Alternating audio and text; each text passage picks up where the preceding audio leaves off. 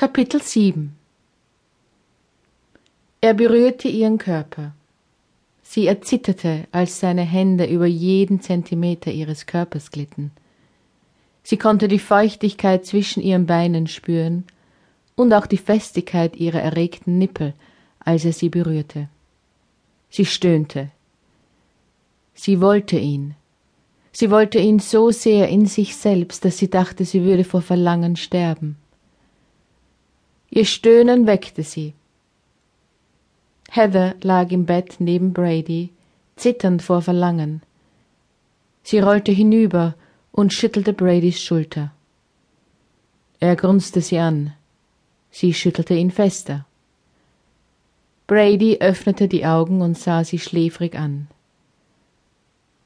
Mach Liebe mit mir, flüsterte sie. Das hatte genau die Reaktion zur Folge, auf die sie gehofft hatte. Seine Augen waren nicht mehr schläfrig, sondern voller Verlangen. Heather warf ihren Pyjama weg, erstaunt, wie sehr sie der reibende Stoff an den Nippeln erhitzte. Brady wollte das Gleitmittel vom Nachttisch nehmen, aber Heather stoppte ihn mit der Hand. Sie würde es nicht brauchen. Sie konnte die triefende Feuchtigkeit spüren, die ihr Körper produziert hatte. Ihr Körper war lebendig, voller Verlangen. Brady drang in sie ein und stöhnte dabei auf. Er musste das Gefühl gemocht haben, sie war warm und feucht wie sonst nie. Heather bewegte sich mit, verzweifelt versuchte sie den Höhepunkt aus ihren Träumen zu erreichen mit ihrem grauäugigen Liebhaber. Ein Höhepunkt, den sie nicht hatte, weil sie zu früh geweckt wurde. Aber anstatt ihre Leidenschaft zu stärken, wirkten Bradys Bewegungen in ihr wie ein Kübel Eiswasser. Sie konnte sich noch so anstrengen, sie spürte, wie die Leidenschaft aus ihr wich. Als Brady zum Höhepunkt kam, wollte sie ihn nur noch aus sich raushaben.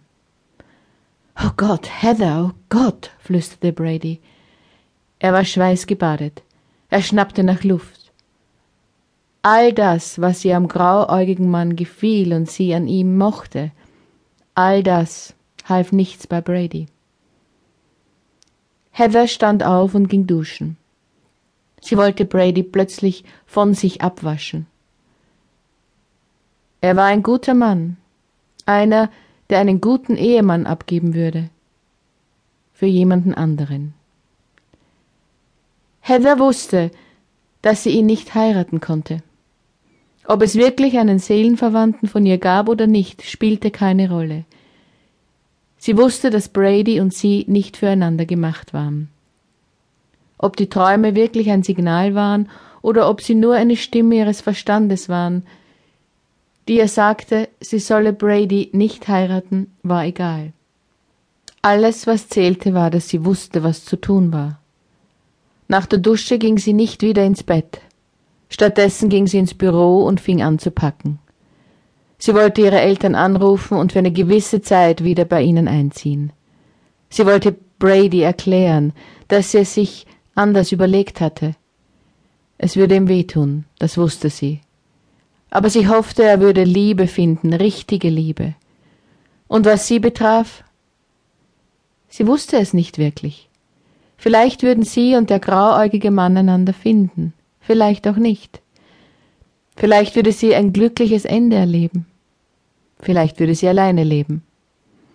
Alleine bleiben.